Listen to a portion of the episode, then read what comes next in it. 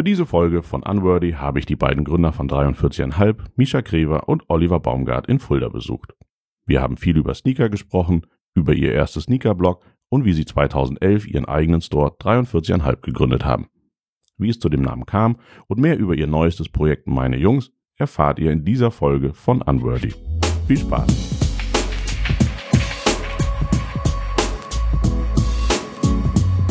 Misha Olli, danke, dass ich heute bei euch sein darf. Erste Frage, ganz einfach. Was tragt ihr an den Füßen heute? Äh, ja, erstmal gute Jürgen. Äh, ich habe heute ein neues Modell von der Firma On Running aus der Schweiz an, den sogenannten Cloud Edge High. Herzlich willkommen, Jürgen. Äh, bei mir ist heute an den Füßen ein äh, Adidas Ultra Boost Undefeated. Sehr gut. Ich habe mir natürlich extra Mühe gegeben, mir auch ein paar gescheite Schuhe anzuziehen, wenn ich heute zu euch zu Besuch komme.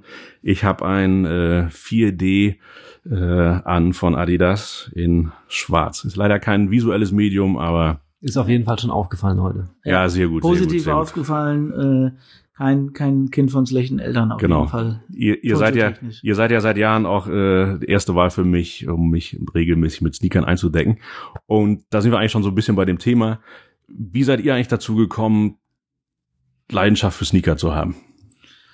Also bei mir ist die äh, Story relativ einfach. Ich bin eins von ein Kind von von drei Brüdern. Ich habe äh, ähm, äh, mein Vater und meine Brüder, die haben alle die gleiche Turnschuhgröße wie ich und ähm, gab so bisschen dann immer so so Gerangel um um die Turnschuhe und ich äh, natürlich wenn dann losgezogen wurde und es wurde dann was gekauft ist dann immer so bisschen Einheitsbrei für die ganze Family geholt worden und äh, da wollte ich rausbrechen und habe dann früh für mich entdeckt okay um mich so ein bisschen äh, ähm, ja abzuseilen von meinen Brüdern, äh, dass ich mir da schuhtechnisch immer was rauslasse, was so keiner hat bei mir in der Familie.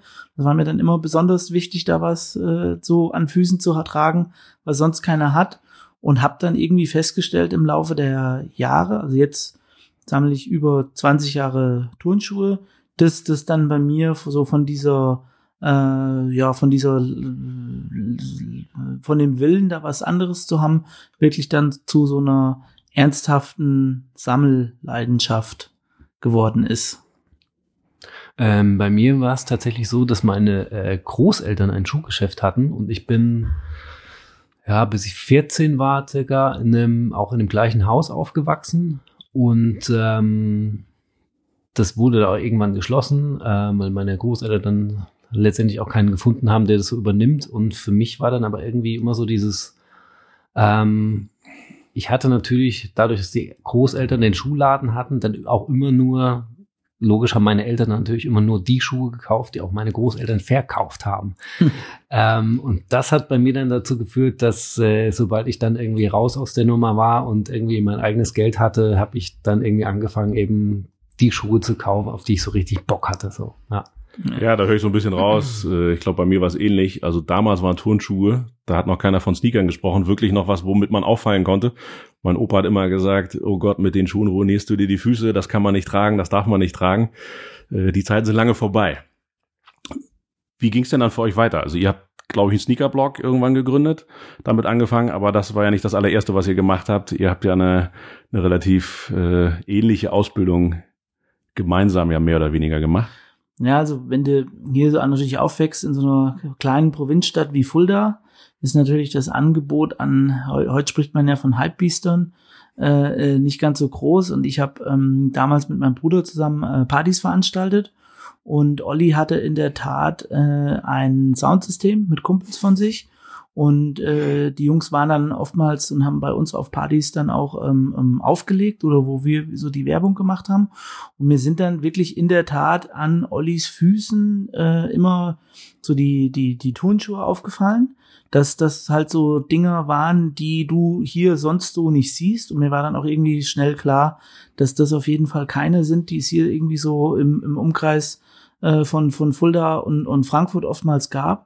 Und darüber kamen wir dann ähm, ins Gespräch und ich hatte damals noch in so einem Verschlag unter der Treppe äh, mein ein kleines Schuhzimmerchen. Also es war wirklich paar Regale so zusammengezimmert. Und da habe ich dann den Olli eingeladen, mal so sonntags, habe gesagt, komm doch mal rum. äh, lass uns doch mal so ein bisschen so über einfach Turnschuhe fachsimpeln. Äh, ja, und dann kam der Olli da auch zu mir. Und das war, wir waren beide da gerade noch so in unserer Ausbildung als, als Mediengestalter. Und Olli meinte dann so, ja, pass mal auf, ich, ich fange jetzt hier gerade so mein duales Studium an, äh, mach das dann und äh, bin dann jetzt erstmal weg, aber lass uns doch über das Thema weiterhin digital austauschen. Es gibt da jetzt so im Internet ein ganz neues System, das nennt sich so Weblog oder, oder Blog. Ich kann da mal was programmieren und aufsetzen und äh, da haben wir auch überlegt, ähm, ja, vom Namen her, wieso man sowas nennen könnte. Und äh, natürlich, weil wir da ultra extrem kreativ waren, haben wir das dann auch einfach äh, Sneaker Blog genannt. Sneakerblog.de war schon vergeben, also haben wir sogar die Ausweichdomain sneakerblog.net genommen und haben dann auf Deutsch immer so unsere aktuellen weltweiten Lieblingsreleases ähm, äh, beblockt und das wollten wir aber nur machen, um uns beiden es eigentlich hin und her zu schicken. Also Olli war halt unterwegs, ich war unterwegs und es ging eigentlich so um den persönlichen Austausch. Guck mal her, den. Ja, und aus der, aus der äh, Sneakerblog.net äh, und weil wir das ja auch auf Deutsch gemacht haben, ist dann ein paar Jahre später der ähm, Reichweiten stärkstes Online-Turnschuhmagazin äh, äh, dann geworden.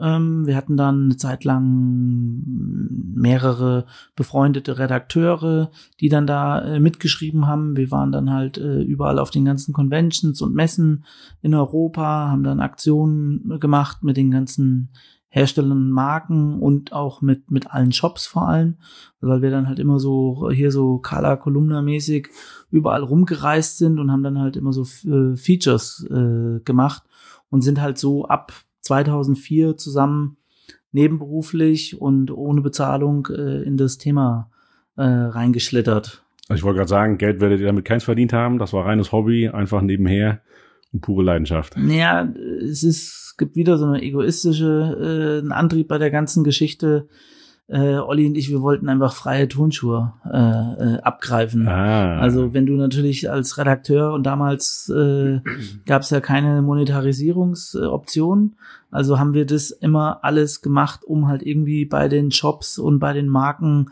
äh, Turnschuhe for free abzugreifen. Und äh, da ist auch immer so regelmäßig dann ein kleines Battle entstanden, wenn dann die Freiware geliefert wurde, ähm, welche Größe die Schuhe haben weil natürlich klar war, äh, wenn es die eine Größe hat oder die andere, äh, wem dann der Schuh passt auch am Ende. Und äh, weil, weil wir ja auch des Öfteren immer gefragt werden, ähm, wie wir denn überhaupt auf den Namen äh, von uns, von, von 43,5 gekommen äh, sind, ähm, ist das genau die Antwort, weil äh, die erste Frage damals, immer wenn wir äh, irgendwelche Lieferungen bekommen haben von den Brands oder von den Shops, äh, war dann immer am Telefon und was, welche Größe hat der Schuhe?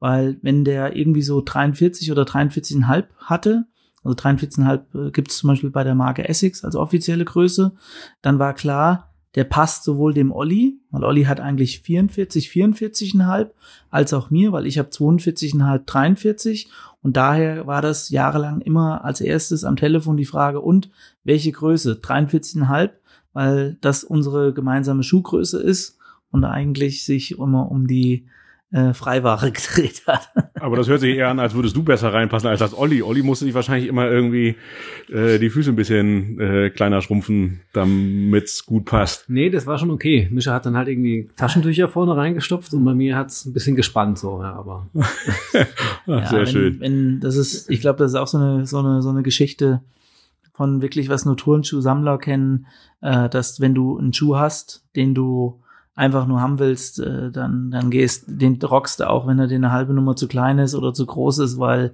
Hauptsache du hast das Ding und, und kannst es irgendwie, äh, äh, heute sagt man flexen, äh, dass du dann halt wirklich echt auch einfach einen, einen rauskehrst. Aber da sind wir schon wirklich so neben unseren damaligen Berufen haben wir das halt äh, sehr ja leidenschaftsvoll, hobbymäßig äh, einfach gemacht dann. das heißt, Zeit. die Marken, die sind auch schon wirklich auf euch aufmerksam geworden. Die haben das mitbekommen oder habt ihr euch bei denen angedient äh, oder war denen bewusst, da entsteht irgendetwas, da ist eine kleine Community, die ist uns wichtig, das sind Leute, die sich wirklich mit Sneakern beschäftigen.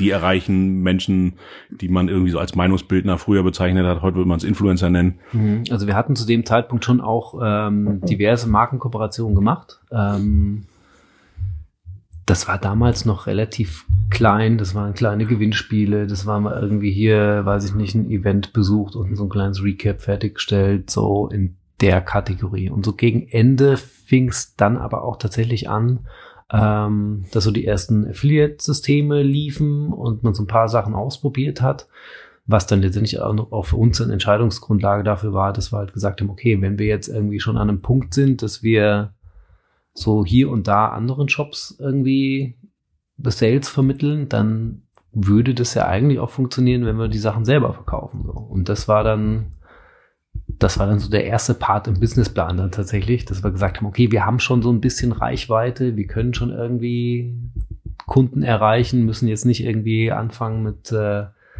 einer Printkampagne in der Fulderer Zeitung und ähm, Genau, das war dann so das Argument für uns dann auch, um das Ganze mal so ein bisschen auch über, zu überschlagen. Was wird denn am Ende, was könnte denn am Ende dabei rumkommen? So, ja.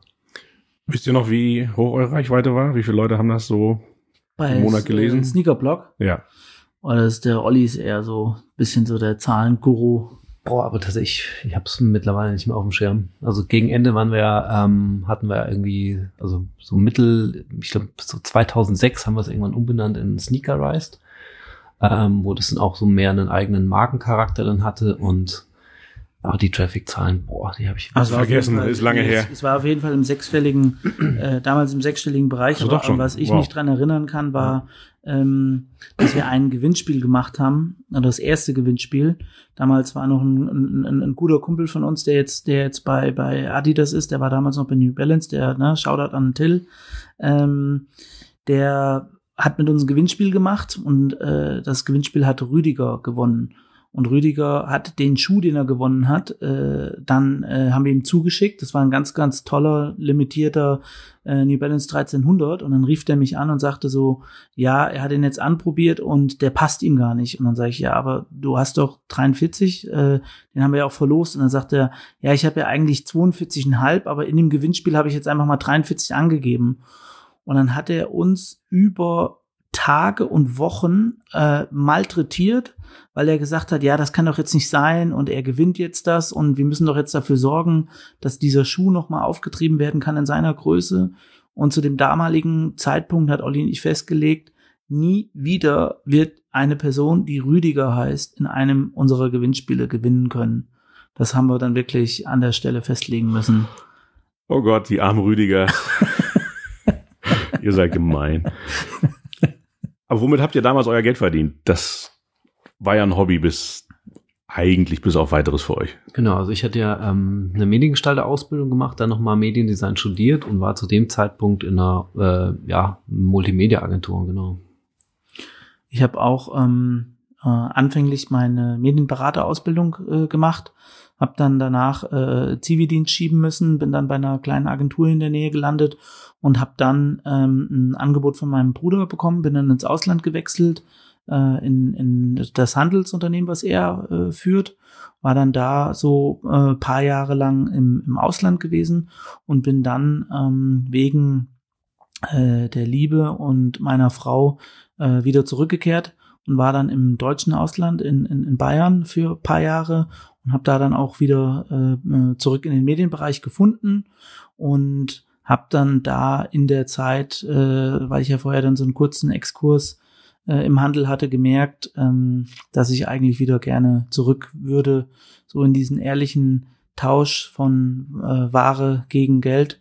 Und ähm, ja, war dann auch echt äh, zu dem Zeitpunkt ziemlich äh, abgefuckt, hat dann auch nicht mehr so richtig Bock gehabt äh, insgesamt. Und dann gab's so einen sagenumwobenen Tag, an den ich mich auf jeden Fall noch äh, mein ganzes Leben lang erinnern kann, weil das war im August 2010 und da saßen wir in so einem Biergarten in der Nähe von äh, der Augsburger Innenstadt. Und ich habe halt mit meinem ältesten Bruder, der schon äh, seit seit 99 selbstständig ist, gesprochen und der hat halt gesagt, hier, ich äh, bin dein Bruder, ich kann mir das nicht mehr angucken, äh, dir geht scheiße, äh, du musst irgendwas eigenes machen. Und äh, ich habe gesagt, ja, auf jeden Fall, klar, aber du weißt, wie das ist. Das hängt immer dann mit der Knete zusammen, also sich selbst zu verwirklichen. Und dann hat er gesagt, ja, ähm, mit der Knete, das ist immer ein Thema, äh, aber ähm, so als kleine Anschub, Startfinanzierung, äh, würde er da die Hälfte der Knete, die äh, wir für dieses Turnschuhprojekt, weil er hatte das ja mitbekommen, dass da Olli und ich nebenbei so dieses Turnschuh-Ding machen und dann hat er gesagt, ich glaube zwar nicht daran, dass das klappen wird und äh, er hält auch nichts davon, das mit einem Kompagnon zu machen, weil er da selber schlechte Erfahrungen mit äh, hatte. Aber äh, er ist mein Bruder und wir kriegen das geregelt, auch wenn es nicht läuft. Und ja, dann bin ich, äh, hatte ich die Zusage von ihm in der Tasche, bin heim, hab direkt Skype angeworfen und hab halt hier den äh, ultra gechillten äh, Surfer Baumgart da gerade in Australien erwischt. Ja, und die Reaktion war dann auf jeden Fall ganz so tiefenentspannt, weil Olli dann direkt meinte, in dem Skype-Telefon, also wir haben keine, keine Minute diskutiert und Olli hat gesagt, ja, dann lass uns das doch machen. Und ich sagte, wie, äh, wollen wir das jetzt echt machen? Und dann er, hm, klar, dann, äh, wenn du jetzt sagst, wir machen das, dann schreibe ich jetzt eine E-Mail und äh, dann gehen wir das an, sobald ich wieder zurückkomme. Und in dem Moment ist dann eigentlich so äh, in diesem Skype-Telefonat aus meiner Bude in Augsburg und Olli gerade hier in Australien am, ich glaube, du warst, wo, warst du gewesen genau? Ich glaube, irgendwo an der Ostküste, glaube ich, ne? Ja. So unterhalb vom Great Barrier Reef oder irgendwie so die, ja. Ja, und da ist dann so der Initialmoment für äh, 43,5 gefallen, auf jeden Fall. Olli, wie erinnerst du dich an diesen Anruf? Hast du da noch irgendwie Erinnerungen dran? War das so der eine Moment, wo man sagen kann, ja stimmt, jetzt, jetzt sind wir soweit, jetzt müssen wir diese Idee machen, weil die Idee habt ihr ja scheinbar ein bisschen länger gehabt. Also Ja, es hört sich jetzt alles so schön linear an, aber ihr habt dieses Blog gemacht, ihr wart damit erfolgreich, habt relativ viele Leute erreicht und dann lag es ja scheinbar für euch auf der Hand, okay, jetzt müssen wir irgendwie diese Schuhe auch verkaufen. Genau, aber das Ding ist halt, ähm, also klar, wir haben, wir haben da irgendwie schon ganz, ganz oft drüber gesprochen und dann auch schon überlegt, wo könnte das sein und findest du eine Ladenfläche in Fulda und wie, mit wem könntest du zusammenarbeiten, ein Shop-Layout machen, die ganzen Sachen, das überlegst du dann natürlich irgendwie alles. Mhm. Aber so dieser Punkt zu sagen, okay, wir ziehen das jetzt durch, der fiel mir vielleicht relativ leicht, weil ich gerade irgendwie auch fünf Monate unterwegs war und äh, mir das, ja, ich hatte jetzt irgendwie keine keine beruflichen Riesenplanungen letztendlich dann. Ich wäre dann wieder in die Agentur zurückgekommen, aber das hat irgendwie, irgendwie haben wir beide vielleicht einen guten Moment gehabt. Okay, also ihr habt dann aufgelegt das Telefon und habt gesagt, okay, wir machen das. Und wie hat sich das so die Tage danach angefühlt? Also war das so eine Achterbahnfahrt oder war das eigentlich nur ein, ein dauerndes äh, High die ein, zwei Wochen danach?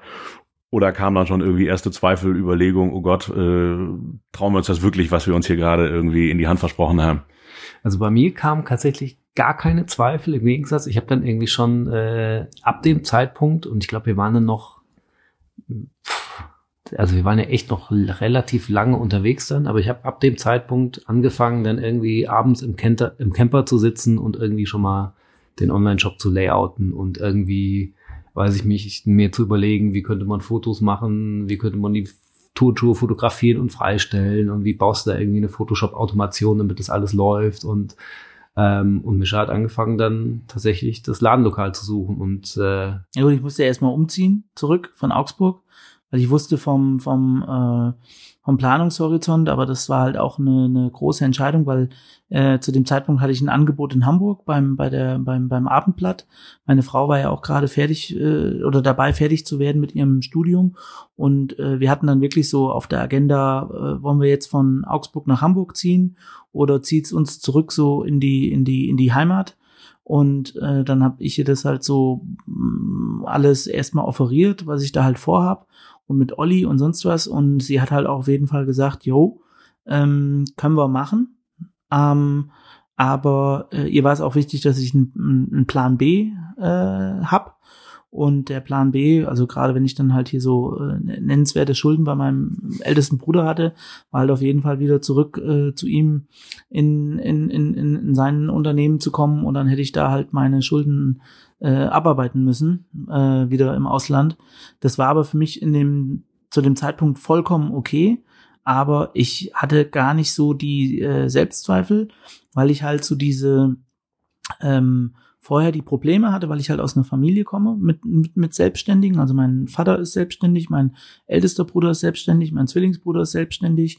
Und ich kannte eigentlich immer nur das seit Kindesbeinen an mit dem Thema Selbstverwirklichung. Also wenn mein Vater eine Idee hatte für sein Unternehmen, ähm, dann hat er das einfach umsetzen können und machen können. Und wir haben ja da auch immer äh, geholfen bei den ganzen Sachen. Und genauso war das beim meinem Bruder im Unternehmen. Und ich habe halt in der Zeit gemerkt, als ich wieder Angestellter war, dass ich da mehr dran kaputt gehe, an diesem, ich kann mich nicht verwirklichen und du hast eine Idee und willst was umsetzen und jeder zeigt dir halt Schranken auf. Also gerade in so einem Konzern äh, wird ja gerade von dir erwartet, dass du machst, für was du letztendlich auf der Payroll stehst. Und daran bin ich eigentlich mehr kaputt gegangen als so an dieser ähm, unternehmerischen Freiheit, nenne ich es jetzt mal. Und ähm, ja, ich finde, also Zweifel oder so äh, hatte ich auf jeden Fall äh, in der ganzen Zeit oder nee, die, die haben mich, äh, deswegen hatte ich keine schlaflosen Nächte. Es war dann eher so Ladenlokal finden, dann haben wir eins gefunden, dann ging es um die äh, Verhandlung der Ablösesumme mit der alten Besitzerin von dem Laden. Die hatte ja dann so noch Interieur drin. Das war so ein altes Schmuckgeschäft und die hatte da relativ viel in die Decke und den Boden und die Rückwand investiert und wollte dann halt richtig Knete von uns sehen und so weiter. Und das waren dann eher so, so diese an, anfänglichen kleinen Geschichten, so die, die, die Hürden, die dann halt zu nehmen sind und äh, ja. Wie hat denn euer Umfeld reagiert? Also du hast aufgelegt in Australien, äh, bist du deiner Freundin gegangen, hast gesagt, so, ich kündige jetzt, ich mache jetzt einen Sneakerladen auf? Oder war dir da schon lange klar, dass das eigentlich deine Bestimmung ist und sie hat war erleichtert, äh, dass es endlich losgeht? Mm, nee, es war tatsächlich eher so, dass, ähm, also wir hatten ja schon in den Monaten vorher auch viel darüber gesprochen. Ich glaube, das, weiß nicht, vielleicht war die, diese, dieser Entscheidungspunkt war vielleicht auch schon so ein bisschen überfällig, dann wirklich zu sagen, wir machen es jetzt oder wir machen es nicht. Ähm, ich glaube, sie hätte jetzt auch nicht gedacht, dass es dann wirklich so schnell passiert. Also wirklich dann, ich bin ja, ich bin ja wiedergekommen an, am, direkt aus Australien, bin vom Frankfurter Flughafen dann äh, sozusagen war die Willkommensfeier im, im neuen Laden äh, mit komplett Familie und alles. Und äh, also ich war natürlich sehr weit weg. Entsprechend habe ich natürlich auch so von meinem familiären Umfeld nicht so ein direktes Feedback bekommen, wie wenn ich jetzt irgendwie äh, zu Hause am Mittagstisch sitze und sag, ja, ich habe übrigens gekündigt, ich verkaufe jetzt Schuhe so. Ne? Ähm, aber so an sich, für, ich glaube, ich glaube, für unsere Frauen war klar, dass, also für meine Frau war es keine Umstellung, weil ich habe vorher studiert und mehr oder weniger hat mich die, die drei Jahre vorher schon durchgefüttert. Ähm, hm. Und wir hatten halt zumindest noch so diesen Backup-Plan, wenn das nichts funktioniert in der Anfangszeit, dann schrubben wir halt irgendwie Webseiten so. Ne? Und das war auch so das erste Jahr. Also wir haben das erste Jahr irgendwie teilweise, teilweise die Inneneinrichtung vom Laden irgendwie mit, mit äh, Webseiten gegenfinanziert. Wir konnten uns dann irgendwann die Ladeneinrichtung äh, nicht leisten. Also haben wir der äh, Schreinerin, die den für uns gebaut hat, ein, eine komplette äh, Corporate Identity inklusive Website und sonst was verkauft und haben ihr das dann echt äh, so schön geredet, dass, äh, weil es da dann zu so paar Sachen kam, Kosten, die ungeplant waren, also da hast du das schon am Anfang auf jeden Fall so, äh, musste man sehr kreativ äh, sein mit, was sonst so der Bauchladen äh, von einem noch hergibt. Aber das hat man auch bewusst so mit eingeplant. Also es, deswegen steht, steht auch noch ähm, bei uns in dem ersten Gewerbeschein äh, drin, bei 43,5 in der Tätigkeit Handel mit Schuhen und äh, Mediendienstleistungen.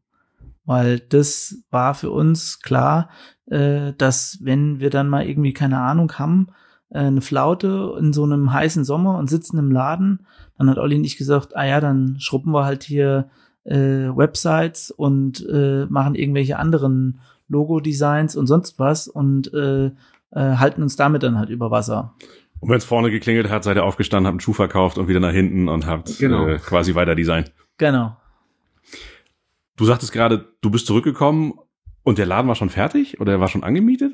Äh, der Laden war schon angemietet, genau. Ja. Oha. Wie habt ihr denn das gemacht? Musstet ihr irgendwie nicht eine Firma gründen oder ähnliches? Oder hat Misha das erstmal alles Ähm, alleine geregelt? Und Wir haben die, ähm, die erste, ich glaube, die erste Miete, erste Monatsmiete ging noch auf deinen Namen, glaube ich. Und Ja. ich habe mich, ich habe mich noch von Neuseeland aus m, arbeitssuchend gemeldet, um den einen Tag, also um das rechtzeitig hinzubekommen, dass ich dann wiederkomme, einen Tag arbeitslos bin und genau am nächsten Tag haben wir dann die GBR angemeldet. Ja. Also Olli war einen Tag auf dem Blatt äh, arbeitslos. Wir hätten auch theoretisch äh, den 1. April wählen können, aber da hatten wir beide keinen Bock drauf. Also es war dann der 1. April 2011, weil wir hatten keinen Bock, dass es ein April-Scherz wird. Dann war noch mal ein Tag dazwischen und dann haben wir es am äh, Montag da drauf, also es war dann der 4. April 2011, wo wir dann hier äh, in der Stadt Fulda gestanden haben und haben für 20 Euro beide unseren GBR-Wisch dann in der Hand gehalten.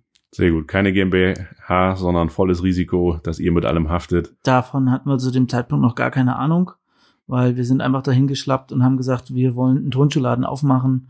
Und da hatten wir uns zu dem Zeitpunkt gar nicht mit sowas wie Rechtsform und sonst was auseinandergesetzt, sondern haben einfach gesagt, äh, wie können wir am schnellsten starten und äh, ja, also wir hatten klar natürlich schon auch einen, einen- Businessplan. Wir hatten ja auch so eine äh, ähm, Förderung, äh, die es zu dem damaligen Zeitpunkt gab. Das heißt, wenn du raus aus der äh, Arbeitslosigkeit rein in die Selbstständigkeit äh, ging, gab's gibt's ja auch so Förderungsmodelle. Das war damals auch noch äh, relativ einfach, wobei uns dann damals der Dude von der IHK so richtig gestriezt hat. Äh, zu dem musste ich dann auch noch mal zweimal hin, weil nur wenn der diesen ähm, schrieb, unterschrei schrieben, also diesen, diese Präsentation unterschrieben hat, hast du auch vom Arbeitsamt die Knete bekommen. Und äh, der hat dann halt immer so nachgefragt, so warum ähm, kauft jetzt jemand einen Adidas Superstar bei euch und nicht bei Adidas direkt? Was sind die Gründe? Und ey, dann habe ich mich da um Kopf und Kragen geredet und äh, irgendwie erklärt äh, mit Positionierung und Limited Editions und was weiß ich, gell? Und äh, irgendwann, glaube ich, der hatte, hatte keinen Bock mehr, hat er das dann uns unterschrieben und mit dem konnte ich, konnten wir dann dahin und haben halt auf jeden Fall die Förderung dann für die äh, ersten äh, 13 Monate war das, glaube ich, ne? Neun plus vier oder so, äh, irgendwie. Ich glaube, es waren sogar nur neun. Ja, Ja. hast du das dann bekommen und so war dann auch so ein bisschen so das äh, Haushaltseinkommen zumindest, irgendwie anteilige Miete daheim, Krankenversicherung und vielleicht irgendwie noch mal einmal im Monat den Kühlschrank bezahlen oder so, aber in der Anfangsphase haben in der Regel oder nicht, haben definitiv unsere beiden Frauen äh, dafür gesorgt, dass daheim die, die, die, die Knete reinkommt, auf jeden Fall. Und warum habt ihr überhaupt einen Laden aufgemacht? Ihr habt ja eigentlich einen Blog gehabt, ihr hattet Reichweite, da wäre es ja naheliegend gewesen zu sagen, wir machen einen Online-Shop und das war's. Ein Laden muss ich mieten, Kaution hinterlegen, ich muss ihn ausbauen, all diese Dinge und dann noch in Fulda. Das ist ja wahrscheinlich eine Frage, die euch auch aufgestellt wird. Oh mein Gott, wie kann man einen Sneakerladen in Fulda aufmachen? So groß ist die Stadt ja nun nicht und vielleicht haben die Leute hier auch nicht unbedingt auf einen Sneakerladen gewartet. Ähm, das ist tatsächlich eine Geschichte. Wir hatten nie Bock, einen Shop auf der grünen Wiese irgendwie aufzubauen, weil für uns, ähm, also es ist nach wie vor eine ganz, ganz wichtige Komponente bei uns. Wir sind der Meinung, ohne, ohne einen Shop, ohne einen oder ohne eine Location, wo du nah an deinem Kunden dran sein kannst, funktioniert das nicht. Das heißt, das, was ja letztendlich passiert, das, was du irgendwie den, den Austausch, den du mit Kunden haben kannst, die Möglichkeit der äh, Inszenierung, Events, äh, was auch immer, hat bei uns einen riesengroßen Stellenwert und das kannst du nur authentisch erzählen, wenn du auch wirklich einen Laden hast. Ähm, davon abgesehen gab es damals klipp und klare Regularien von Lieferanten, ähm, die gesagt haben, alles klar, ihr müsst einen Laden haben. Ähm, aber so dieses, das ist ja immer so das, was wir versuchen. Also für uns ist nach wie vor die, die ideale Welt eigentlich Retail und äh, die Möglichkeiten, die du eben hast im Retail, du kannst Produkte anfassen, du kannst ins Gespräch kommen mit Leuten, du kannst dich austauschen mit irgendwie Gleichgesinnten. Das ist eher so, dass wir versuchen, das möglichst, möglichst gut auf online zu übertragen. Und das ist ja eigentlich ist, es war noch nie online, war für, für uns noch nie irgendwie die heile Welt oder die ideale Welt, sondern es war immer so die, die real existierende Welt, die wir versuchen, online möglichst gut darzustellen. Ähm, und das war von, von vornherein so der, das Ding für uns und eben, dass wir von Stunde eins gesagt haben, okay, wir wollen jetzt nicht, wir wollen jetzt nicht verkaufen, wir wollen jetzt nicht irgendwie einen Schuh ins Regal stellen und äh, warten darauf, dass jemand reinkommt und ihn kauft, sondern wir wollen die Geschichten hinter den Schuhen erzählen. Und das war so diese Storytelling-Komponente, vielleicht auch, also mit Sicherheit durch diese lange Zeit, wo wir einfach jahrelang nichts anderes gemacht haben, als irgendwie die Hintergründe zu Schuhen zu recherchieren und das irgendwie in einem Blog zu posten. Das war letztendlich so der, der, der Grundstein für das, was wir gemacht haben dann auch. Und am 11.06.2011 ging's los. Wie waren so die ersten Tage? Also die Feier war vorbei, die Freunde und Familie war weg. Ging's direkt los, dass man den Eindruck hatte, super, jetzt kommen hier Leute rein, da nee. haben die Leute hier in Fulda drauf gewartet, endlich können sie sich da Schuhe kaufen. Es war, es war grausam. Es war grausam, weil äh, der Online-Shop war ja nicht direkt, der Online-Shop war nicht direkt äh, ähm, am Start. Also sie hätten dann mit, mit unseren ähm, äh, Jungs, die das alles für uns machen, äh, weil ich am 22.07. Geburtstag habe, also Eröffnung war dann am Samstag, den 11.06., äh, wo wir dann auf jeden Fall auch erstmal ja, noch ein, ein, zwei Tage gebraucht haben, um die Eröffnungsfeier zu verdauen.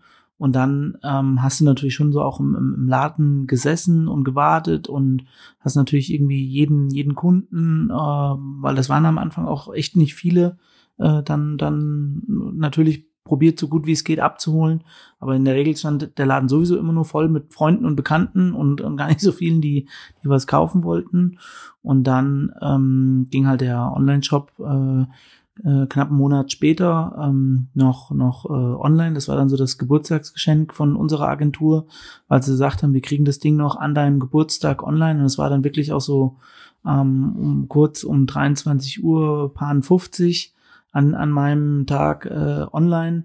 Direkt dann, also wir haben dann auch den Geburtstag noch im Laden gefeiert. Mein bester Freund äh, ist nach wie vor auch immer noch der erste Besteller bei uns im Shop, weil er dann noch äh, äh direkt dort in, in der Nacht vom Handy aus äh, online den ersten Schuh bestellt hat, wo ich ihm dann auch gesagt habe, ey, du, den hätte ich dir doch jetzt auch hier verkaufen können. Da sagt er, nee, ich wollte der erste Kunde in meinem Online-Shop sein, der ist also ein bisschen speziell.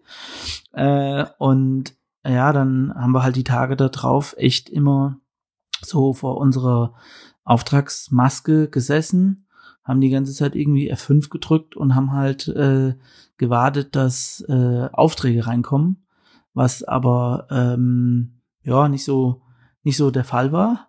Ähm, und dann äh, hat es ein paar Tage gedauert äh, und dann kamen auf jeden Fall so die ersten Bestellungen rein weil wir dann natürlich so ein paar andere befreundete Magazine angesprochen hatten, die dann über uns berichtet haben, haben dann irgendwie äh, auch dann mal so Features gemacht, 43,5 in Fulda, Ladeneröffnung, äh, haben jetzt auch einen Online-Shop und so weiter. Und dann ging's aber eigentlich mit so einer kleinen Verzögerung dann äh, sukzessive los, so dass wir dann eigentlich äh, Weihnachten äh, rum ähm, die ersten Bestellungen dann reinbekommen haben. Aber was man auch dazu sagen muss, in der Anfangszeit hatten wir ein spezielles Turnschuhmodell, äh, der jetzt neulich gerade nochmal in so ein paar äh, Gruppen aufgepoppt ist. Äh, das war nämlich ein Opel Motorsport äh, Turnschuh, den wir über einen Kontakt aus äh, Süddeutschland von einem Bekannten äh, hatten und äh, da waren wir halt weltweit die äh, einzigen, die diesen äh, Schuh hatten. Die haben auch nur 35 Euro gekostet, waren wirklich Vintage. Also äh, jeder Schuh sah da anders aus, je nachdem, wie und wo er gelagert wurde. Und das war so ein Altbestand. Und das war eigentlich so unser erster Hype-Sneaker, den wir äh, bei 43,5 hatten. Und den haben wir teilweise bis äh, auf eine auf die Insel La Reunion, äh, ne, das ist ja so vorgelagert bei Madagaskar, an einen ehemaligen Opel Rallye-Fahrer und der Schuh hat 35 Euro gekostet und der Versand dahin äh, hat ein Vielfaches mehr gekostet. Der Schuh war auch anderthalb Monate äh, unterwegs, bis er da war und äh, ja, so hat es dann halt alles äh, Schritt für Schritt Fahrt aufgenommen in der Zeit. Was irgendwie ein Problem überhaupt Adidas und Nike davon zu überzeugen, Ware bei euch in den Laden zu stellen? Oder haben die sofort gesagt, klar, wir kennen euch, wir haben irgendwie gesehen, was ihr mit Sneakerized gemacht habt, da vertrauen wir euch und deswegen ist es eine gute Sache, wenn ihr unsere Produkte bekommt. Also weil ich habe ja das Problem, zum einen muss ich Leute in den Laden kriegen, aber ich brauche auch die richtigen Sachen. Ohne Adidas, Nike ist es wahrscheinlich schwierig, einen äh, Sneaker-Store zu machen. Also das äh, in den ersten Terminen, die ich da ähm, bei den Herstellern hatte, zu dem Zeitpunkt war der Olli ja auch noch in Australien, weil du musst ja die Ware vorordern. Das heißt, wir ähm, bestellen ja in der Regel Ware, die dann erst äh, sechs oder neun Monate später ähm, verkauft wird. Also war ja die große Challenge, dass wenn wir im Juni aufmachen, dass wir dann halt auch nicht dastehen und der ganze Laden ist leer. Äh, von daher äh, nach der Entscheidung im August äh, bin ich ja dann direkt auch auch auch losgezogen mit noch dem äh, geliehenen iPad von meinem Friseur, wo ich die Präsentation, die der Olli aus Australien äh, mir geschickt hatte, und war dann auf der Bread and Butter in Berlin und habe mir da halt am Adidas Stand und dann bei den Nike Dudes und so weiter ähm, uns präsentiert. Aber das war auf jeden Fall einer der beiden zentralen Vorteile. A, dass äh, Olli und Mischa von Sneakerized, äh, dass wir nicht unbekannt waren in diesem Turnschuh-Bereich äh, ähm, und dass wirklich Fulda eine komplette weiße äh, Weste war äh, im Turnschuhbereich, weil in anderen Städten waren die Accounts schon vergeben. Also wenn du jetzt gesagt hättest, wir starten mit dem Konzept in äh, keine Ahnung, Hamburg oder, oder, oder Berlin oder sonst wo, wo halt einfach alle Accounts und alle Sachen schon vergeben waren. Und so konnten wir dann halt an zu den Herstellern, die dann gesagt haben, so, ey, ich kann euch direkt, wir können euch direkt Ware verkaufen. Das äh, kollidiert nicht mit irgendwelchen anderen Accounts. Äh, Fulda, wir wissen zwar nicht, wo das ist, aber ihr, ihr seid gute Jungs und wir trauen euch das zu. Und von daher konnten wir da halt auch direkt mit den äh, Marktführern da äh, in, ins Gespräch kommen. Äh, und das hat natürlich klar in der Anfangsphase uns unheimlich äh, geholfen dann an der Stelle. Und habt ihr mal überlegt, Sneakerized als Namen zu nehmen? Weil ihr hättet ja ohne Probleme diese sechsstellige Zahl an äh, Traffic direkt auf der Seite gehabt. So war es wahrscheinlich ein bisschen schwierig, äh, das rüber zu shiften auf 43,5. Ähm, wir hatten das tatsächlich, also wir haben es äh, mehrmals überlegt und waren auch hin und her gerissen. Äh, das Urteil, der ursprüngliche Plan war ja aber zu dem Zeitpunkt auch Sneakerrise tatsächlich noch weiterzuführen auch ähm, und das parallel zu betreuen sozusagen, ähm, was dann letztendlich irgendwie zwei Jahre gut ging und als es dann bei 43,5 so viel wurde, ähm, konnten wir irgendwann Sneakerrise nicht mehr weiterlaufen lassen. Ähm, aber das waren für uns so zwei, zwei getrennte Baustellen. Irgendwie wollten wir es nicht verweg, irgendwie wollten wir es nicht durch, durchmischen irgendwie auch, sondern wollten wirklich dann irgendwie so die eine Geschichte neu starten. Es hätte ja auch sein können, nach einem halben Jahr geht das Ding komplett in die Hose und dann wäre Sneakerize auch futsch gewesen sozusagen. Ne? Ja. Wann war denn so der Moment, wo ihr gesagt habt, okay, verflucht, das funktioniert, was wir hier machen? Also wann war das so das erste Mal, dass ihr euch zurückgelehnt habt und sagt, ich glaube, das funktioniert? Also ich glaube, so die ersten zwei Jahre waren auf jeden Fall richtig, richtig, richtig hart.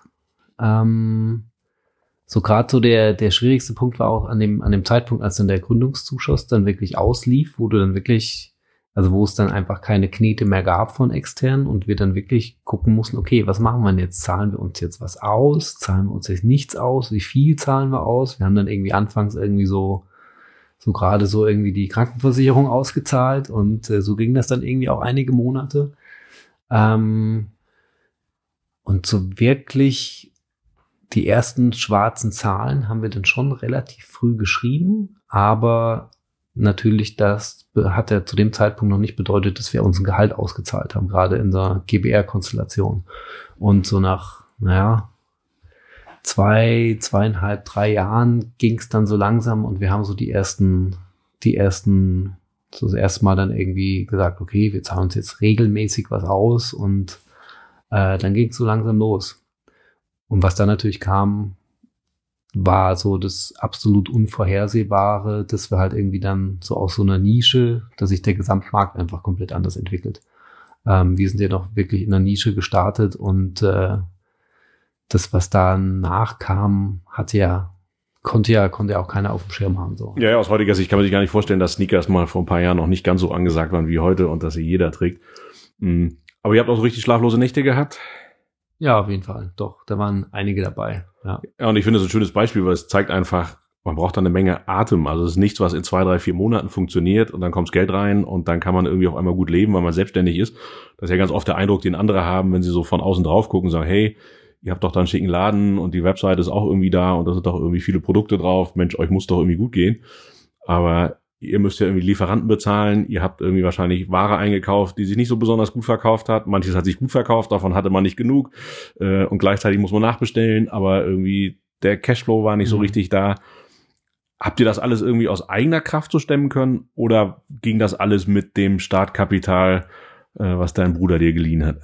Ja, wir hatten das ähm, Startkapital, hatten wir ja zur, zur ähm, Hälfte über hier eine lokale Bank gemacht, wo äh, ähm, Ollis, Ollis Mama arbeitet, die uns das, dann da äh, den Kontakt vermittelt hat und äh, die Hälfte gegenüber meinem Bruder. Und wir hatten auch da so die, äh, das, das, das, das Geld immer so auf so einem gesonderten noch äh, Konto liegen, weil wir halt gesagt haben, wir wollen ähm, nie Geld ausgeben, was wir gar nicht haben. Also es war immer so eine äh, selbstfinanzierte äh, Geschichte und wir hatten nie irgendwie so ähm, Ideen zu sagen, ähm, wir nehmen irgendwie extern Geld auf, um Ware zu kaufen oder um irgendwelche Investitionen zu tätigen. Ähm, das äh, klingt natürlich aus, aus heutiger Logik und wenn man sich andere Konzepte anguckt, äh, ist das natürlich überhaupt gar keine Variante mehr, äh, die da irgendwie tragfähig ist zum Teil. Aber diese Selbstfinanzierung äh, und, und, und, und keinen sonstigen äh, externen Leuten Rechenschaft äh, schuldig sein zu müssen, ähm, das war auf jeden Fall schon immer so eine äh, Einstellung, die der, der Olli und ich bis heute auch treu geblieben sind. Ähm, und das hat dann aber damals deswegen so gut funktioniert, weil wir halt genau in diesen, in, äh, mit 2012 und 2013 wirklich in so eine, ähm, in, in, in einen aufschwingenden oder einen Aufschwung vom Sneaker-Hype reingeraten sind, äh, den wir ja gar nicht so bewusst geplant haben. Und wir hatten dann natürlich durch unsere Online-Reichweite und durch unsere Aktionen, äh, die wir damals dann ähm, ähm, direkt immer gemacht haben, weil halt äh, mit unserem Marketing-Background äh, waren wir ja nie so irgendwie die, die BWLer. Also wir haben gar nicht so irgendwie äh, ähm, stark irgendwie uns die BWAs, ich weiß nicht, kam immer einmal im Monat die, die, die PDF vom, vom Steuerberater, äh, wo er dann gesagt hat, ja, hier so und das. Und wir haben dann immer nur angerufen, ist noch alles in Ordnung? Also, oder müssen wir uns irgendwie Gedanken machen, weil wir haben hier gerade die Inszenierung und wir wollen jetzt gerade die Party schmeißen und wir wollen gerade das und ich habe, wir haben dann meistens immer nur angerufen, äh, wir wollen die und die Marketingaktion machen, können wir uns das leisten? Ist dafür genug Geld da? Und entweder gab es dann ja oder nein oder dann ging es ja auch los mit dem Thema Mitarbeiter. Dann rufst du halt auch an, ja, wir haben jetzt hier die und die, äh, den und den, äh, können wir uns das leisten? Ja, nee, müsst ihr noch das und das mehr verkaufen? Gut, okay. Also es war immer äh, so eine äh, Hands-on-Mentalität bei uns, ähm, dass wir halt wirklich gesagt haben, ähm, äh, wir wollen Turnschuhe verkaufen, wir sind Schuhverkäufer, äh, wir wollen das Thema mit unseren Blickwinkel, mit unserer äh, Brille dem, dem Kunden da draußen zeigen. Äh, Olli hatte dann auch aufgrund seiner Fotografieleidenschaft schon äh, ganz, ganz früh angefangen, äh, die, die Tonshow auch zu inszenieren. Also heute ist das ja gang und gäbe und heute macht das jeder Shop. Aber damals waren wir äh, der erste Shop, der angefangen hat, äh, Schuhe über Moods zu inszenieren. Also äh, neben den neutralen Produktshots äh, sind wir dann hier in unserem Umfeld, haben uns dann teilweise irgendwo äh, auf die Straße gelegt, in irgendwelche alte Gerippe oder dann wirklich auch Models reingesteckt und so weiter und haben halt so On-Feed äh, Moodshots äh, gemacht, die dann halt auch einfach so in den sozialen Medien, das war ja damals für uns, äh, war Facebook extrem wichtig ähm, und die haben dann halt einfach viel, viel besser funktioniert, was dann bei uns auch die Abverkäufe hat nach oben schnalzen lassen. Und äh, da hattest du Phasen äh, bei, bei Nike, Adidas und sonstigen Brands und Marken. Äh, da haben wir zum Beispiel auch nie irgendwie Schuhe ähm, im Preis anpacken müssen. Also wir haben da nie in irgendeiner Weise sagen müssen, es gibt jetzt Sale bei uns, weil wir die Sachen einfach komplett äh, zu 100 Prozent äh, abverkauft haben, haben sogar oftmals noch bei den Herstellern anrufen müssen, haben gesagt, hier habt ihr von dem noch, habt ihr von dem noch und äh, so hat sich das eigentlich alles in der Phase entwickelt. Also mein Eindruck war immer, ich verfolge euch ja seit der ersten Minute äh, gefühlt, seit, ja, ich glaube 2012, also nicht ganz die erste Minute, dass sie unheimlich viel Leidenschaft da in das reinsteckt. Ist da so ein bisschen das Geheimrezept und merken die Leute das wirklich? Oder vergleichen am Ende doch alle die Schuhe online und kaufen entweder bei Snipes, Zalando oder okay, ich kaufe halt bei 43,5.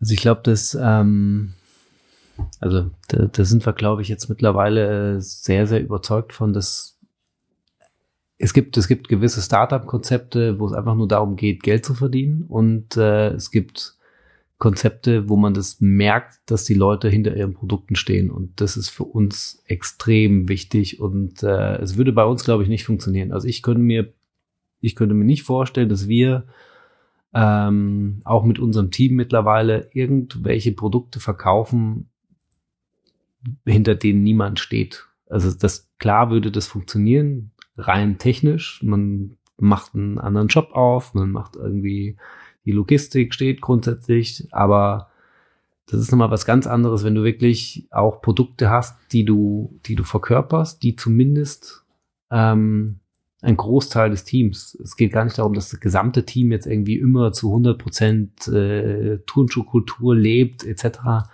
Aber das ist ja auch immer so die, das ist ja immer so das, das, das, was irgendwie spannende Gründungen auch immer ausmacht. Also ich, mir ist ehrlich gesagt, es sind wenige Gründungen, die mich, die mich persönlich irgendwie berührt haben, ähm, bei denen der Gründer gesagt hat, ja, ich habe das eigentlich nur wegen der Knete gemacht, sondern in der Regel geht es ja auch immer um eine Art Vision, um eine Art Selbstverwirklichung. Und ähm, das merkt man, das kommt hoffentlich an. Also bei mir auf jeden Fall. Ich glaube bei einer ganzen Menge anderen Leute auch, weil ja. sonst wärt ihr nicht irgendwie so groß geworden und ihr seid doch ganz schön gewachsen. Seid ihr vielleicht eher eine Community von Sneaker-Liebhabern, die glücklicherweise bei euch die Schuhe kauft? Wenn man sich das so anguckt, was ihr an, an Followerzahlen habt, wie viele Leute euch folgen, was da so eigentlich tatsächlich passiert ist über die Jahre. Das habt ihr euch ja wahrscheinlich nicht mal im Ansatz träumen lassen, dass irgendwann mal so viele Menschen irgendwie das gut finden, was ihr eigentlich da macht. Also der Plan war auf jeden Fall äh, ein anderer. Wenn man wirklich von einem äh, Fail sprechen kann, der sich bis heute durchgezogen hat und einen Plan, der nicht funktioniert hat, war es der Plan, dass der Olli und ich immer gesagt hatten, äh, wir machen es wie die Friseure und Montag bleibt unser Laden zu. Wir äh, verschicken die Bestellungen, die am Wochenende reingekommen sind und dann wollen wir uns gerne von Laden setzen, Kaffee trinken, Bier trinken oder nochmal hier in der Nähe auf die Wasserkuppe im Winter eine Runde Snowboarden gehen. Äh, der Plan ist definitiv gescheitert, weil äh, wir das dann schon relativ früh nicht hinbekommen haben.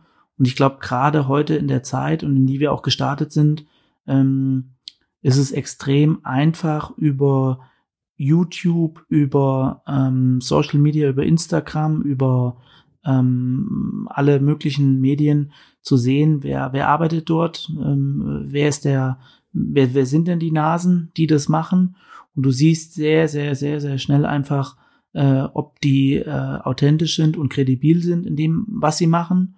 Und für uns ist es ja auch ähm, echt wichtig, dort auch äh, äh, nach wie vor uns, also wir duzen alle unsere Kunden. Ähm, alle Kunden werden persönlich angeschrieben, jeder Mitarbeiter wir, die äh, mit Kunden sowohl per E-Mail, per Telefon äh, in den Läden ähm, ähm, äh, in Kontakt stehen, ähm, um da auch einfach so diese, diese, diese Persönlichkeit weil, äh, zu vermitteln, weil wir halt ja auch hinter dem stehen oder jede, jede Versandkarte, die bei uns rausgeht, wird äh, händisch von dem, der es gepackt hat, unterschrieben, dass er sich die Bestellung nochmal angeguckt hat.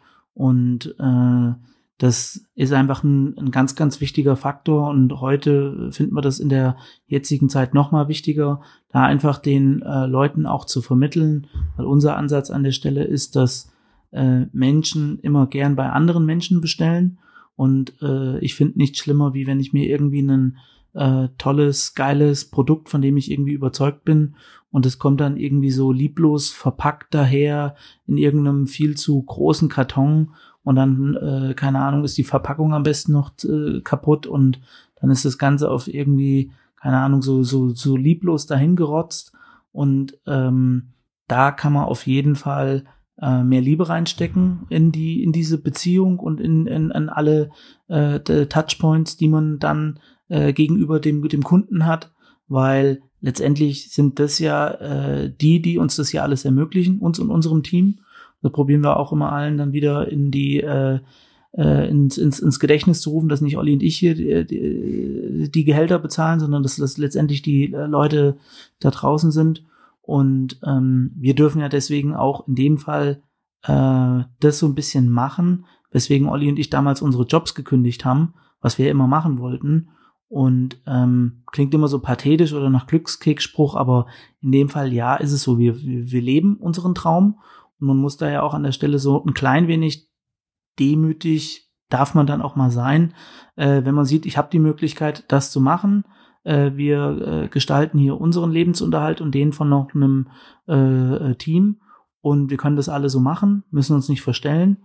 Ähm, und das ist schon eine sehr, sehr privilegierte Situation. Also das sehen wir bis heute so. Und das ist vielleicht auch so ein bisschen so die Genügsamkeit und die Genugtuung und auch so die Einstellung hier bei einigen, die ähm, äh, hier bei uns arbeiten, ähm, dass das so ein bisschen auch die, die, die, so, so die grundsätzliche Motivation ist, weil äh, wir alle haben schon bei deutlich beschisseneren äh, Arbeitgebern und äh, Sachen arbeiten müssen. Und wenn man da so ein bisschen so einen Querschnitt bilden kann, dann äh, ja, geht das schon.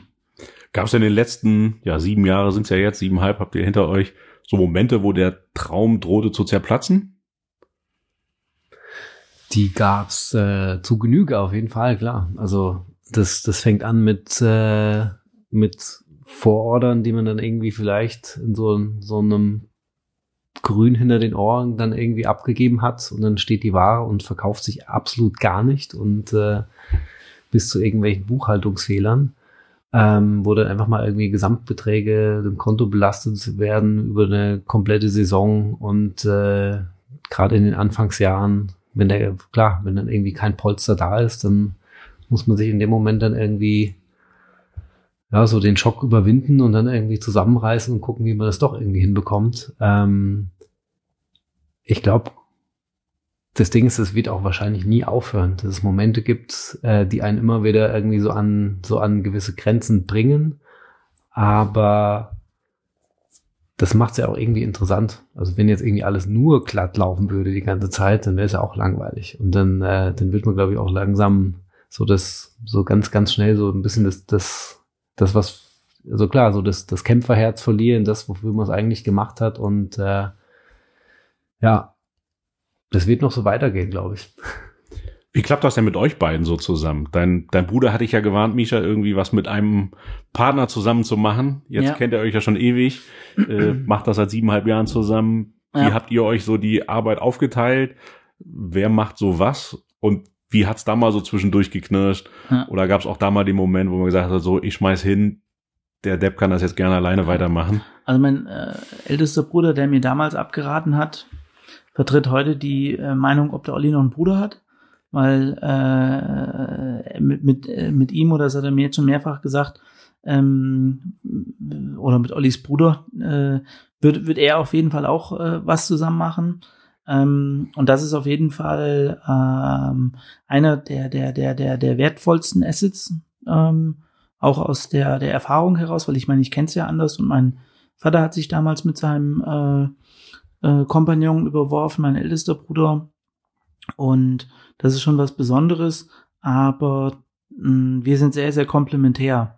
Also äh, Olli ist auf jeden Fall mehr so der Denker. Äh, ich bin auf jeden Fall oftmals für meinen äh, Aktionismus bekannt. Ähm, Olli ist auf jeden Fall derjenige, der äh, meistens eher denkt, bevor er spricht. Ähm, bei mir gibt es Momente, da ist es auch mal andersrum. Ähm, aber gerade eigentlich so diese, diese, diese, diese, so bisschen so diese Kombination ähm, aus uns beiden, ähm, weil wir aber im Kern äh, absolut die gleichen Vorstellungen haben und auch die gleichen Wertevorstellungen, weil wenn du dann halt, keine Ahnung, da mal wirklich so äh, in das Thema Teamfit, Value Match und sonst was reingehst, äh, haben wir halt jetzt über die Jahre und auch mit so ein paar Extremsituationen äh, kennengelernt, dass wir halt da beide auf jeden Fall gleich ticken, weil du hast gewisse Situationen, da musst du dann äh, entscheiden, lasse ich jetzt hier Geld liegen und äh, stell die Moral in den Vordergrund oder äh, weiß ich nicht, rasieren wir da jetzt äh, den und den, äh, machen wir das ja, nein. Und wenn natürlich dann bei solchen Sachen einfach komplett die äh, Ansichten äh, auseinandergehen, dann ist das ja einfach so der, der, der Grund, warum es dann so ähm, ähm, hagert. Ähm, aber meine Frau sagt immer liebevoll, äh, ähm, ich, ich, ich, hab, ich führe eigentlich zwei Ehen, äh, die zu ihr und die zu Olli. Und ähm, ja, äh, Olli, siehst du das auch so? äh, jetzt hast du den Moment, jetzt kannst jetzt, du, jetzt, jetzt kannst du ein für alle Male. Soll ich ganz jetzt, kurz rausgehen? Jetzt, jetzt kann ich, jetzt kann ich mit allem aufräumen. Nee, das ist, ähm, ich meine, klar, wir, wir, wir sprechen da ja auch irgendwie ah, ab und zu mal drüber, weil es natürlich schon irgendwie so ein kleines bisschen verwunderlich ist auch. Und ich, es ist auch so, dass ich mir selbst mit meinen besten Kumpels könnte ich mir es nicht vorstellen, dass es so gut funktioniert wiederum. Ähm, das ist, glaube ich, eine relativ seltene Konstellation und wir haben uns, wir haben uns tatsächlich noch nie so richtig gestritten. Das noch nie. Weil dann, glaube ich, aber wirklich so, und das ist, das ist, glaube ich, das Essentielle. Also A, machen wir das beide, also wir haben die gleichen Wertevorstellungen, wir haben aber auch Knete ist uns beiden grundsätzlich scheißegal. Und das ist, glaube ich, extrem wichtig in so einer Konstellation. Weil wenn, sobald es natürlich um Knete geht, dann sind ganz andere Streit, dann gibt's ganz andere Ansatzpunkte für ganz andere Themen. Und ich glaube, deswegen funktioniert es auch so gut. Weil, weil's, also es gab noch nie irgendeine Diskussion bei uns über, über irgendwelche Themen und ähm, das ist, glaube ich, ziemlich, ziemlich wertvoll auf jeden Fall. Definitiv. Also ihr habt ja selber in der Familie erlebt, da gibt's genug Beispiele irgendwo, ja. wo es eben nicht klappt. Äh, das ist definitiv eine Sache, die man gar nicht gut genug wertschätzen kann, wenn man da gemeinsam seinen Weg geht.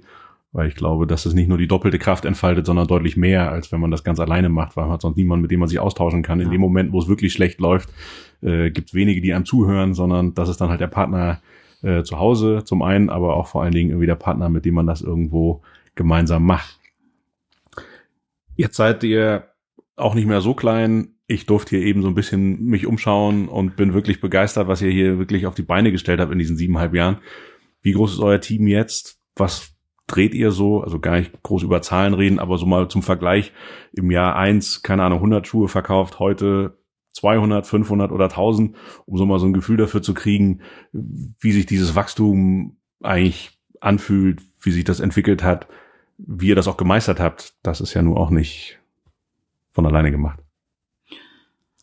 Also wir haben ähm, natürlich gestartet. Da war so der, der, der, der Plan äh, am Anfang, ähm, dass wir langfristig gerne dahin kommen würden, dass wir äh, zehn Schuhe äh, am Tag ähm, verkaufen. Ähm, In-Store mit Online. Das war so die äh, Berechnung unseres Businessplans. Äh, den habe ich neulich auch nochmal in, in die Hände bekommen, weil ich es einem Kumpel geschickt habe. Ähm, da verkaufen wir jetzt auf jeden Fall äh, ein paar mehr am Tag.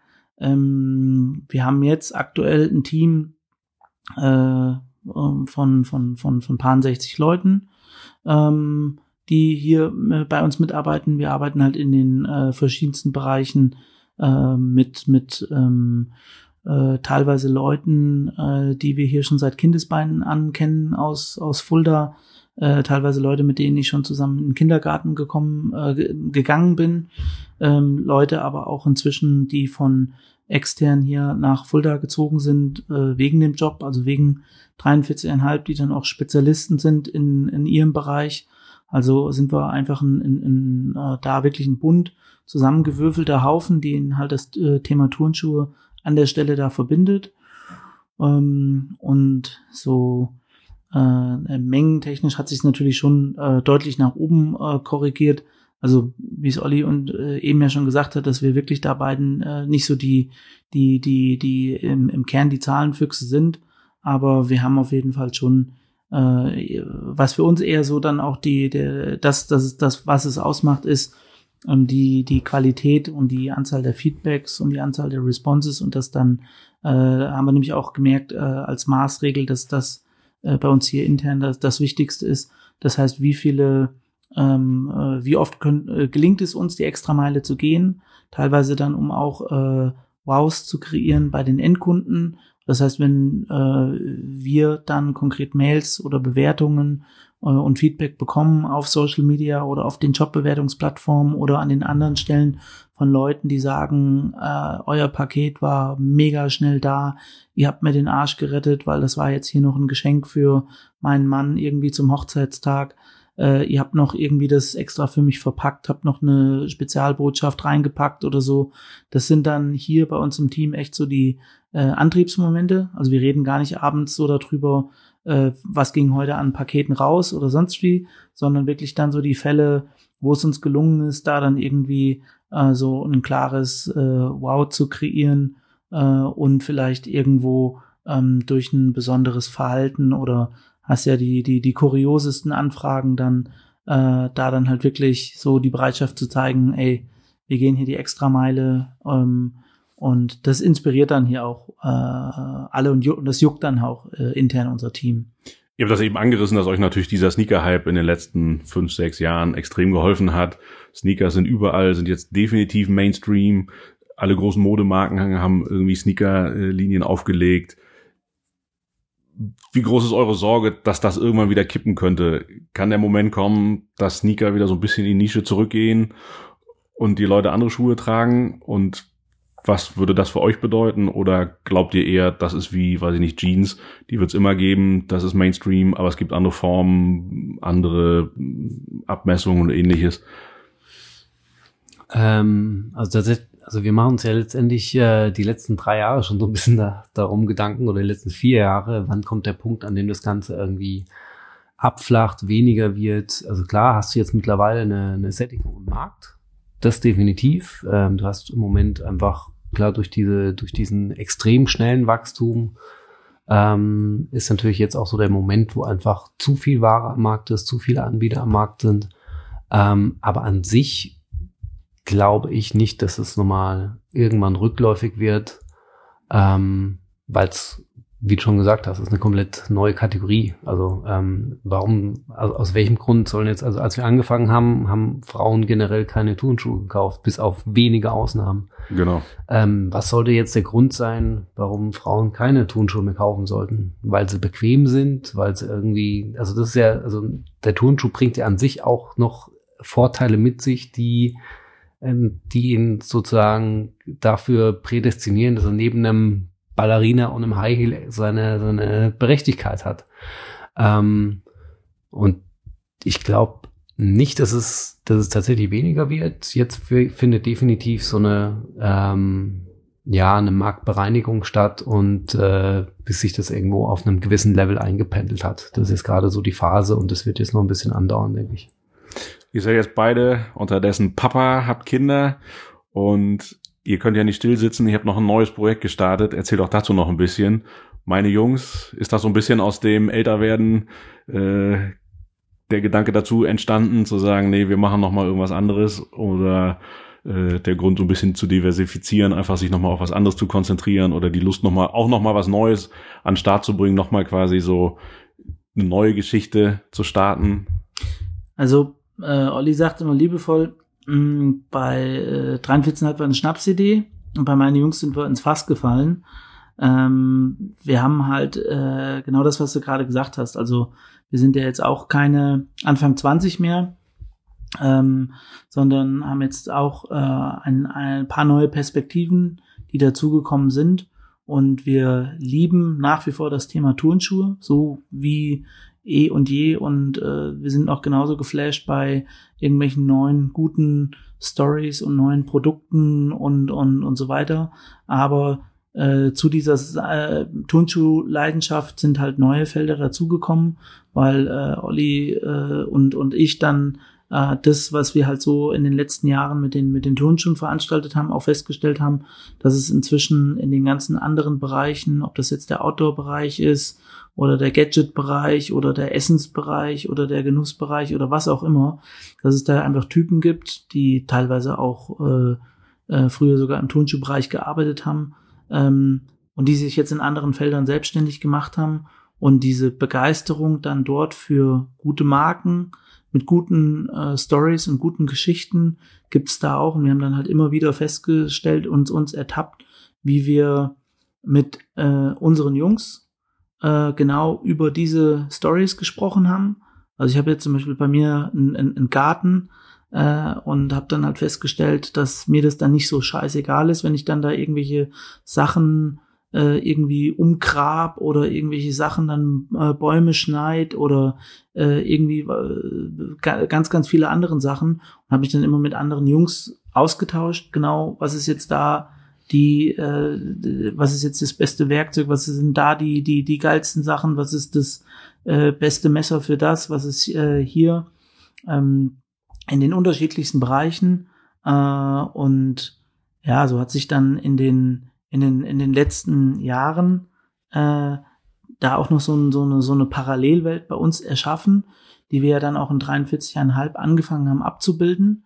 Aber es war dann halt schon so ziemlich weirdo, wenn du in eigentlich einem Sneaker-Store dann auf einmal immer mehr äh, so äh, Brands aus anderen Bereichen. Ich meine, wir haben dann äh, angefangen, eigene Wurst zu machen. Äh, wir haben dann angefangen, äh, eigene Schokolade zu kreieren. Wir haben irgendwelche Autoaccessoires, wir haben dann äh, Messerbrands mit aufgenommen, wir haben dann irgendwelche Made in äh, ähm, äh, USA äh, ähm, ähm, kleine Messermanufakturen gelistet und und und und und. Und haben auch gemerkt, wie sehr uns dieser Bereich äh, zusätzlich noch Spaß macht, aber haben halt immer gemerkt, dass natürlich von der Thema Authentizität wir als Sneaker Store an unsere Grenzen stoßen auch verschiedene Brands, die uns dann gesagt haben, ja, ihr seid äh, echt gute Jungs und wir könnten uns das auch vorstellen mit euch, aber äh, das Konzept äh, Sneaker Store ist halt dort an der Stelle äh, so der limitierende Faktor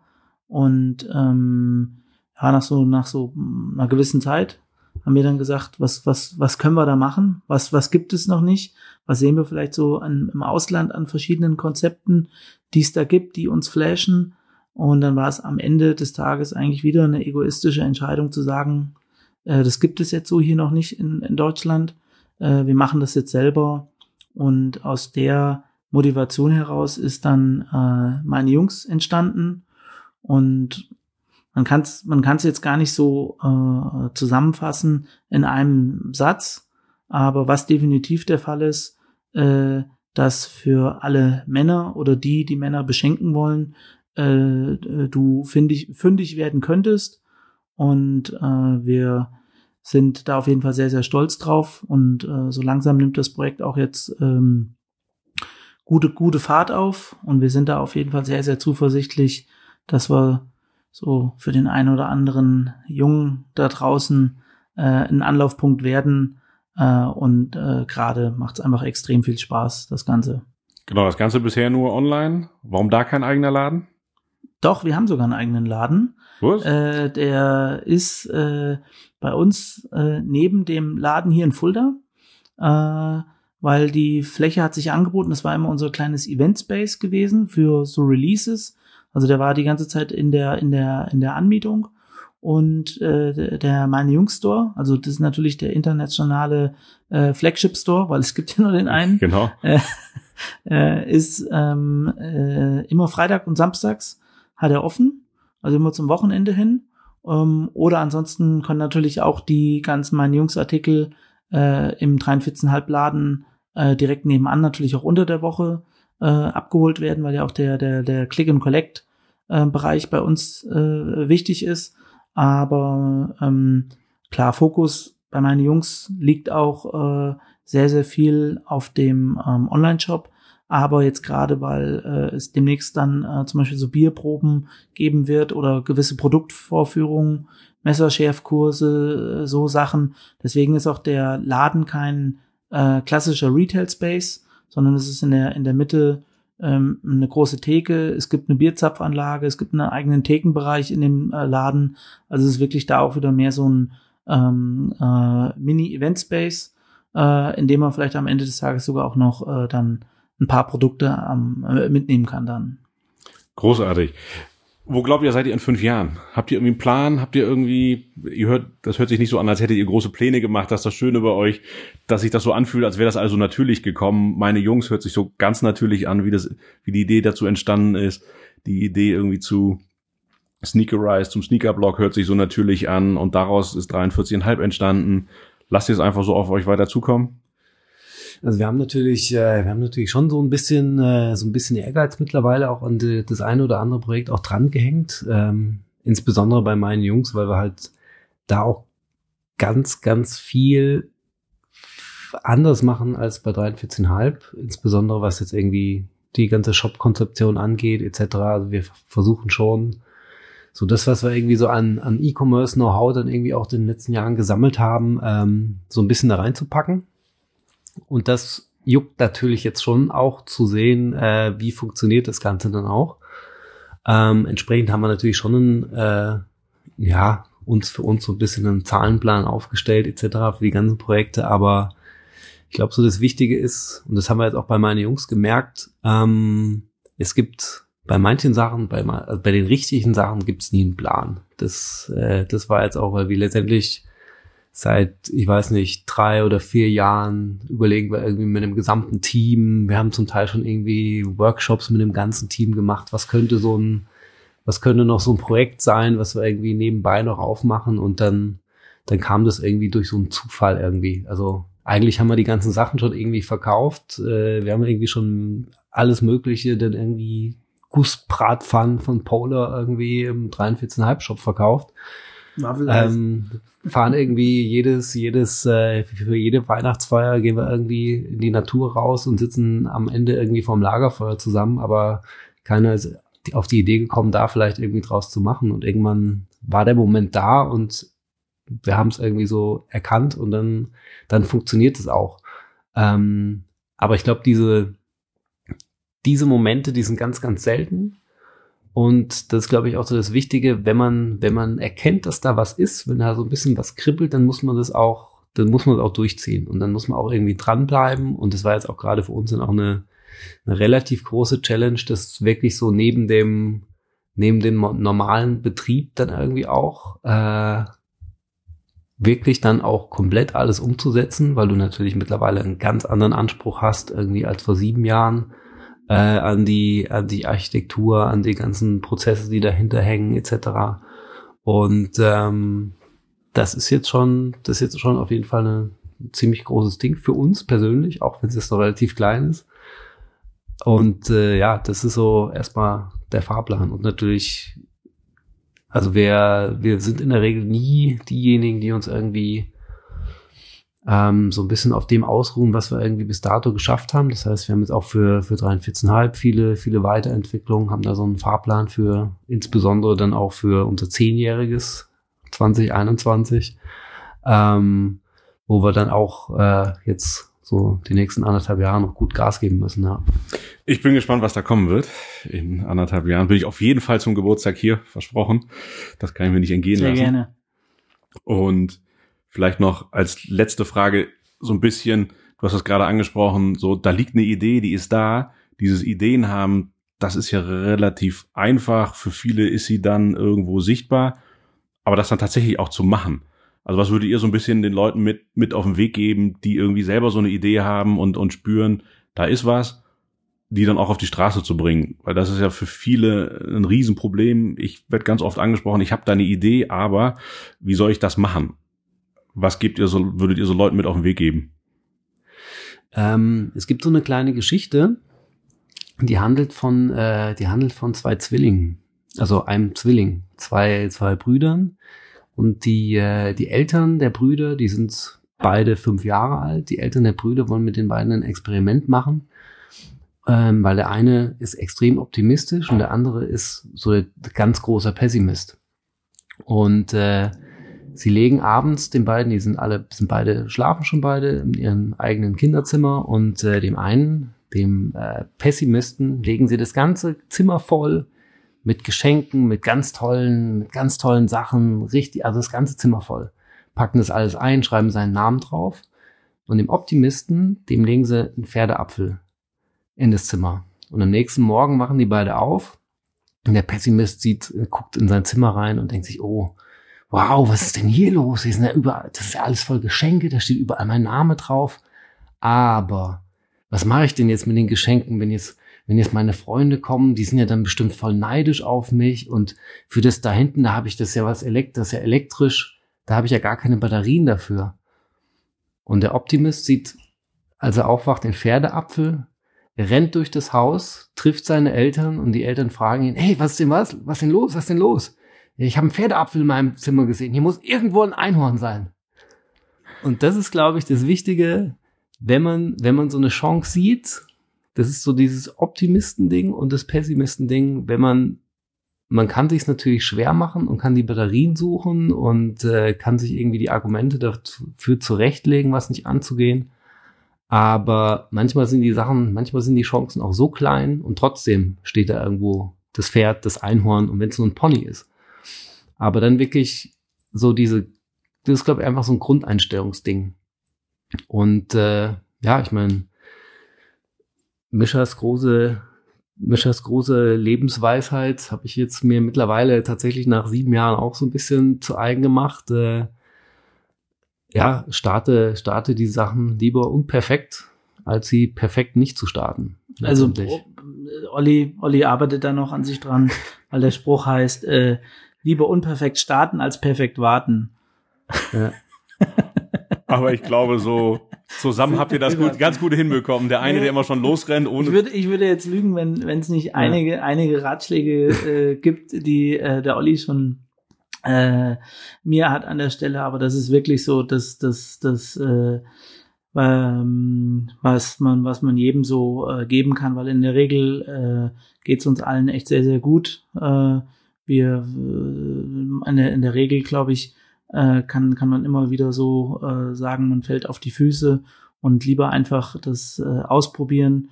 Äh, danach äh, irgendwie um Verzeihung fragen, als die ganze Zeit um Erlaubnis zu bitten äh, wenn man was gemacht hat und vielleicht gegen die Wand gerumst hat und äh, einfach einfach auch wirklich mal loslegen ähm, und und es machen, weil ich glaube am Ende und das war immer so bei mir das Ding ähm, ähm, ist es ist es halt so die Sache, ähm, dass man im Nachhinein oder wenn man irgendwann keine Ahnung ein paar Jährchen älter ist äh, und dann so auf sein äh, Leben zurückguckt äh, dass man eher die Sachen bereut, die man nicht gemacht hat, äh, als die Sachen, äh, die man gestartet hat, die einem dann vielleicht nicht gelungen sind. Aber ja, ich habe da so einen inneren Brummkreisel in mir, äh, der auf einer relativ hohen Drehzahl dreht. Und äh, mir macht es einfach viel mehr Spaß, dann die Sachen einfach auszuprobieren und vielleicht im Nachhinein über so die Fails zu sprechen, warum es dann nicht geklappt hat. Das war ja auch so damals so die, äh, um das an der Stelle auch nochmal zu droppen, die große in Inspiration in unserer Anfangsphase, äh, wie wir zu dir gekommen sind, Jürgen, äh, mit dem äh, Interview, glaube ich, damals beim ADC, was du gegeben hast und wo wir dich noch gar nicht kannten. Olli mir das irgendwie nur gezeigt. Also klar, Act Directors Club, durch so unsere Werbe-Fuzzi-Phase kannte man natürlich und wo wir dann gesagt haben, boah, was ein geiler Typ. Überleg mal, stellt sich dahin und äh, du hast ja eigentlich ganz offen und ehrlich gesagt, äh, was auf so einem Weg äh, alles äh, nicht funktioniert. Ne?